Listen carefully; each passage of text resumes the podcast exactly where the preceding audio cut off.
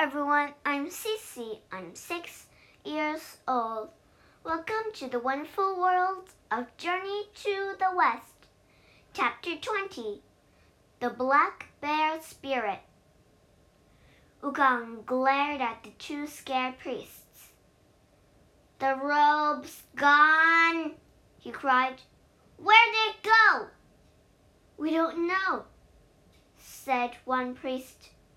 We tried to find it, added another. The robe was in a room that didn't get burned at all. But it's not there anymore. His iron bar instantly appeared from inside his ear. Grow! commanded Wukong. The monkey swung it toward the two priests. But before the bar hit them, it dropped from the monkey's hands. Wukong fell to the ground, crying in pain. It hurts! It hurts! he cried. The Tang monk was quietly reciting the Chike headband spell. Wukong rolled around, kicking and screaming. The two priests jumped up and backed away. Stop reciting the spell!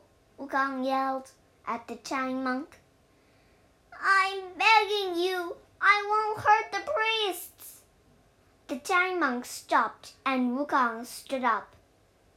The monkey took a deep breath and put the iron bar back in his ear.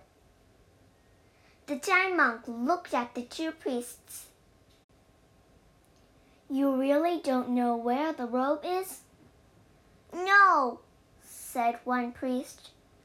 The head priest ran away last night.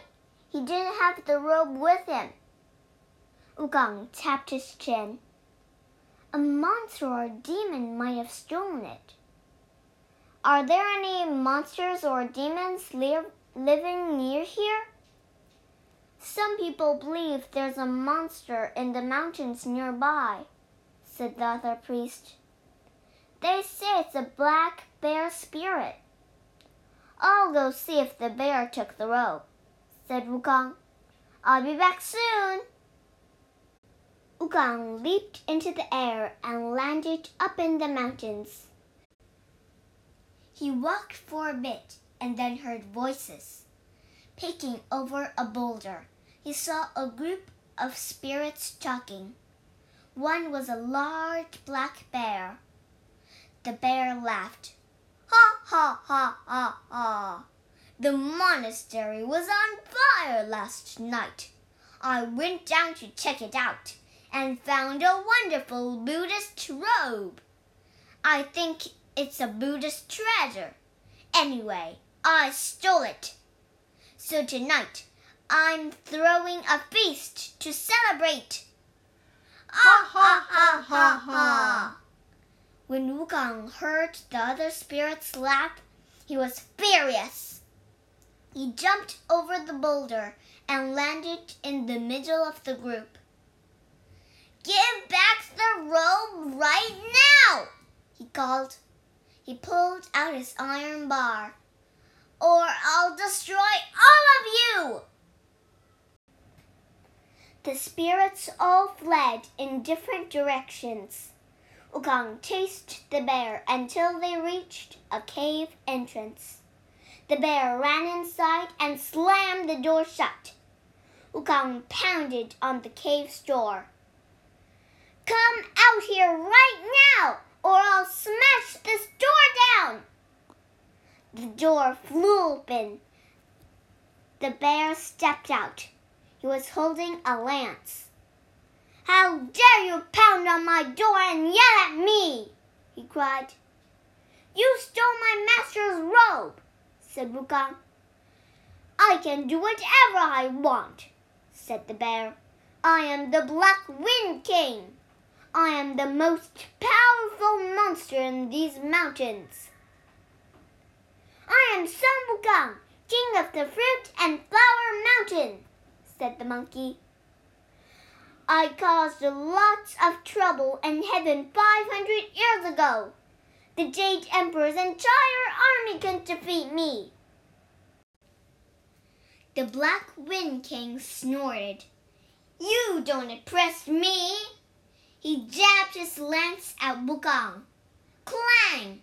The monkey blocked the lance with his iron bar. Rocks tumbled and rolled downhill as the two warriors fought. After an hour of fighting, the Black Wind King held up a hand. I need to take a break.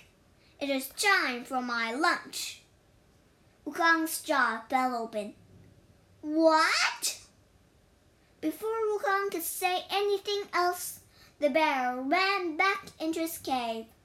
The door slammed shut.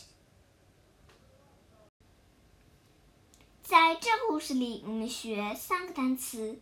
第一个单词 lance，l a n c e，lance，长矛。